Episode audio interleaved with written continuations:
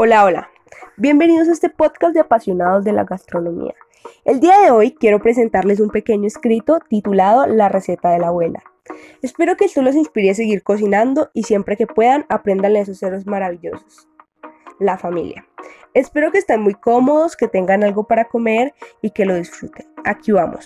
En los años 70 en Colombia se vivía en un narcoestado rodeado de violencia y sufrimiento, donde los mayores afectados eran las familias de menos recursos.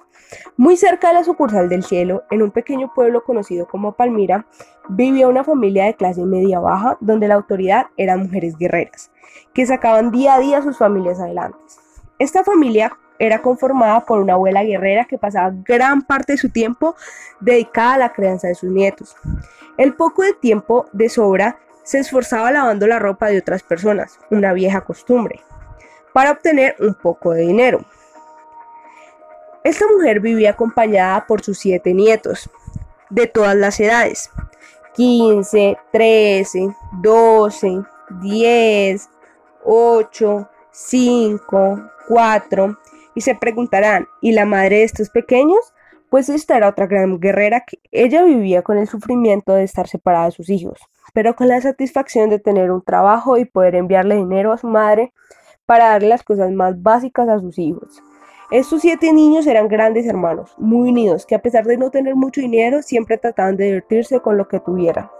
Incluso iban a donde sus vecinos y sin que ellos se dieran cuenta, disfrutaban de algo que ahora es muy normal, pero en ese momento era un gran acontecimiento para el país. Veían la televisión a color. Esta familia de bajos recursos tenía una receta autoría de esta abuela luchadora.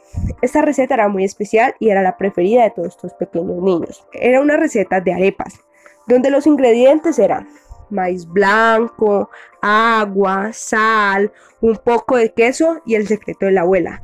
Lo siento, es imposible revelarlo. Esta preparación iniciaba a muy tempranas horas en esa vieja casita.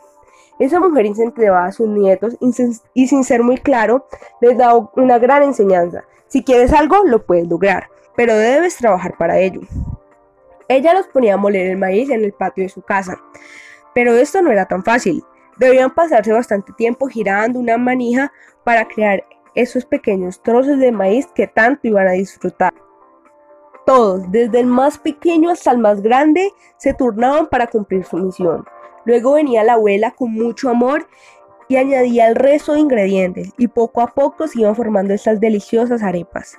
La abuela hacía las arepas muy delgadas y las ponía en una vieja parrilla. Ella las dejaba bastante tiempo haciendo que las arepas quedaran muy crujientes e incluso un poco quemaditas. Esta las acompañaba con chocolate caliente. Lo hacía con agua, chocolate en pasta, canela, mucho azúcar y una pizca de sal. Otro secreto de la abuela. Ya cuando todo estaba listo, la abuela llamaba a sus nietos que estaban ansiosos. Todos muy felices se sentaban juntos y compartían un desayuno en familia. Ya cuando estos niños, no tan niños, tenían sus propias familias, de vez en cuando se seguían reuniendo a disfrutar de la receta del abuelo. Ellos aprovechaban para disfrutar, recordar e incluso para enseñarle la receta a sus hijos. Así por siempre vivirá la receta del abuelo. Espero que les haya gustado mucho este micro relato. Recuerden siempre cuidar y querer a sus familias y que la comida siempre es la excusa para regresar a casa. Este escrito fue realizado por el Gisedeño. Muchas gracias por conectarse. Acuérdense que hablaron con una apasionada de la gastronomía. Una frase que me gusta mucho de Dylan Jones es, las recetas no funcionan a menos que utilices tu corazón. No lo olviden. Chao, chao, que esté muy bien.